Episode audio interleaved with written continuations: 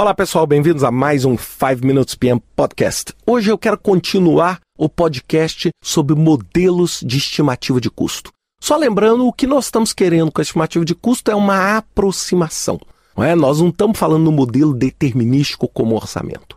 Semana passada eu falei sobre o uso das dimensões físicas. Não é? Lembra? O custo por metro quadrado, etc. Eu também falei sobre unidade de produto final. Lembra você calcular o custo de um hospital pelo número de leitos, o custo de uma escola pelo número de alunos, o custo de um restaurante pelo número de clientes. Hoje eu quero falar sobre os fatores de capacidade e sobre outros métodos. O que é um fator de capacidade? O fator de capacidade é quando você tenta aproximar através de uma regra de três, não é uma regra de três, um processo não linear, onde existe economia em escala. Porque olha só, se você fizer uma regra de três, você falar assim: olha, um hospital que tinha uma capacidade de 100 leitos custava mil, para 200 leitos vai custar 2 mil. Isso é o quê? É unidade de produto final, assumindo o quê? Uma regra de três simples. O fator de capacidade, ele diz o seguinte: será que quando eu aumento o tamanho do meu hospital,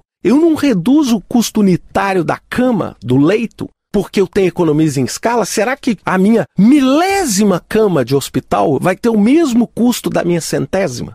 Então, na verdade, a fórmula é uma fórmula simples. Prestem bastante atenção. Eu tenho o custo do B, ou seja, o custo que eu quero prever, dividido pelo custo do A, que é o custo que eu sei, o projeto que eu já fiz. É a capacidade do B dividido pela capacidade do A elevado a uma potência uma potência E ou uma potência X. Então imaginem, né, se você tiver um papel, você põe assim, custo de B dividido pelo custo de A é igual capacidade de B dividido pela capacidade de A, essas capacidades elevada a um fator.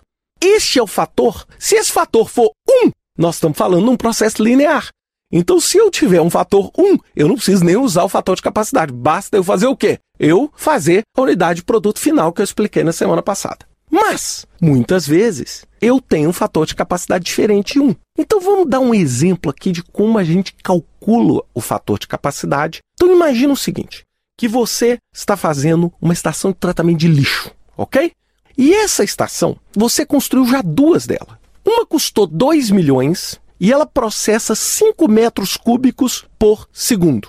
E você tem uma outra que custou 1 milhão, a metade do preço, e ela processava 2 metros cúbicos por segundo. Lembra, se a que custava metade do preço processasse a metade, nós estaríamos falando uma relação linear.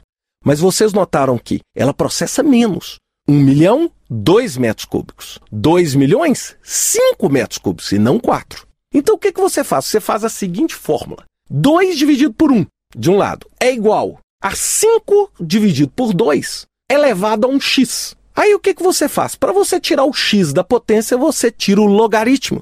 Então você fala logaritmo de 2 é igual a x logaritmo de 2,5, que é 5 dividido por 2. E aí você vai achar que o x é 0,75. Então, nesse caso, eu tenho fator de capacidade de 0,75. A partir do momento que eu tenho esse fator de capacidade de 0,75, o que, que eu posso fazer? Eu posso calcular qualquer outra. Eu falo assim, e se fosse 10 metros cúbicos? Basta fazer 10 dividido por 2 elevado a 0,75 e eu vou automaticamente saber o custo. Quando eu falo logaritmo aqui, pode ser que fique meio confuso, mas é muito importante vocês entenderem que essa equação é, é básica, tá? Básica mesmo. O custo que você quer dividido pelo custo que você tem, a capacidade que você quer dividido pela capacidade que você tem elevado a um fator x.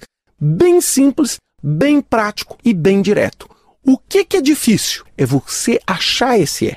Você achar esse fator de capacidade. Sempre lembrando, fator de capacidade 1, você está numa regra de 3 simples. Mas, na maioria dos casos, esse fator de capacidade não vai ser 1. Você não vai chegar e vai me dizer: olha, Ricardo, um hospital de 100 leitos é 10 vezes o preço de um hospital de 10 leitos. Por quê? Porque muitas vezes a sala de operação, a entrada, a administração, etc., não vão crescer proporcionalmente ao número de leitos. Então você pode ter um fator de capacidade de 0,8, 0,9. Perceberam? Então isso tudo vai construir um histórico eficiente para vocês. Semana que vem eu vou falar para vocês sobre fator de proporcionalidade e modelos paramétricos e redes neurais. Até semana que vem, pessoal, com mais um 5 Minutes PM Podcast.